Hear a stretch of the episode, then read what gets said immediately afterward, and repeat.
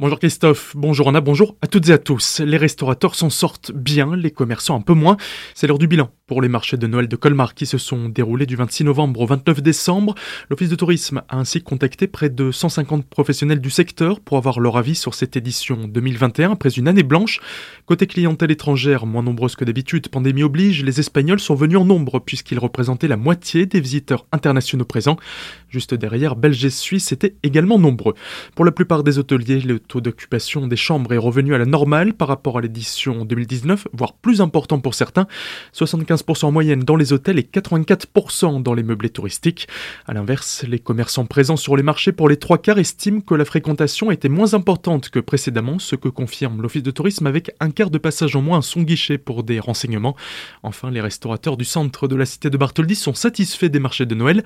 Même son de cloche que du côté des hôteliers, pour beaucoup d'entre eux, le bilan financier est le même ou très proche de celui de 2019. On reste dans les chiffres et le commerce avec l'élection de la nouvelle présidente pour la CCI, la Chambre de commerce et de l'industrie de Colmar et du Centre Alsace. Cécile Kern, également présidente de l'association commerçante Les Vitrines de Colmar, s'est fixé plusieurs objectifs. Avec 20% des entreprises alsaciennes situées en Centre Alsace, elle souhaite les accompagner dans leur développement, favoriser la création de nouvelles en travaillant main dans la main avec les collectivités territoriales. Côté emploi, de nombreuses offres sont disponibles actuellement dans différents secteurs, commerce, industrie et services. Cécile Kern veut s'appuyer sur le pôle de formation de la CCI pour enrayer le problème. Enfin, elle regrette un début timide pour les soldes de 30% de chiffres en moins que d'habitude sur les premiers jours. Elle compte à présent sur une amélioration de la situation sanitaire pour que les affaires reprennent. Une année chargée pour la communauté de communes du Val d'Argent. L'ouverture d'une maison France Service a déjà été réalisée en début de semaine à la mairie de Sainte-Marie-aux-Mines. Jean-Marc Burus, le président de la Comcom, nous parle des autres principaux projets à venir. Il est au micro de Solène Martin. La mise aux normes de l'accessibilité de nos bâtiments publics pour les personnes à mobilité réduite. Avec le vieillissement de la population, nous sommes tous concernés par ces mesures. Une dizaine de bâtiments sont concernés par le programme. Le programme Petite Ville de demain, son objectif étant de redynamiser et revitaliser Sainte-Marie-aux-Mines et le Val d'Argent.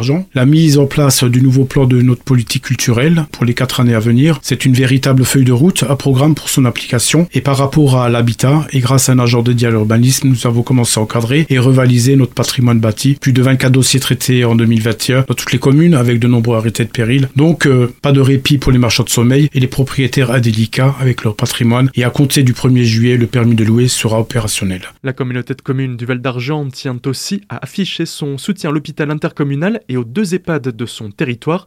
Côté environnement, des dépérissements ont été constatés alors que le Val d'Argent est composé de milieux forestiers à 60%. Des réflexions sont en cours. Retrouvez l'entretien complet sur notre site internet azur-fm.com dans l'onglet Actualité régionale. Coronavirus, les hospitalisations ont tendance à diminuer en Alsace bien que le taux d'incidence atteigne un niveau record. Josiane Chevalier, préfète du Barin, a fait le point sur les chiffres de contamination hier en annonçant 3011 nouveaux cas pour 100 000 habitants. Début janvier, 96% des personnes testées positives avaient contracté le variant Omicron, le Delta étant en très forte diminution. Malgré un taux d'incidence très élevé, les services Covid des hôpitaux du territoire, notamment de réanimation, sont moins en tension qu'avant. Amélioration qui n'est qu'une moyenne pour l'Alsace, car à Célestat, les hospitalisations pour Covid augmentent. Hier, 27 patients étaient soignés pour ce virus, contre 22 une semaine avant.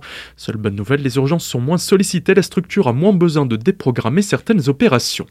Célestat, où un nouveau parking temporaire ouvre pour les usagers de la gare SNCF. Du fait du démarrage du chantier de la résidence senior sur le site Saïta, la capacité de stationnement sur le parking provisoire du même nom est réduite de 200 à 100 emplacements. En compensation, la ville de Célestat a aménagé un parking provisoire de 80 places à l'entrée de la gare de marchandises, accès commun avec le parking ouest à partir du giratoire route de Kinsheim, route d'Orschwiller.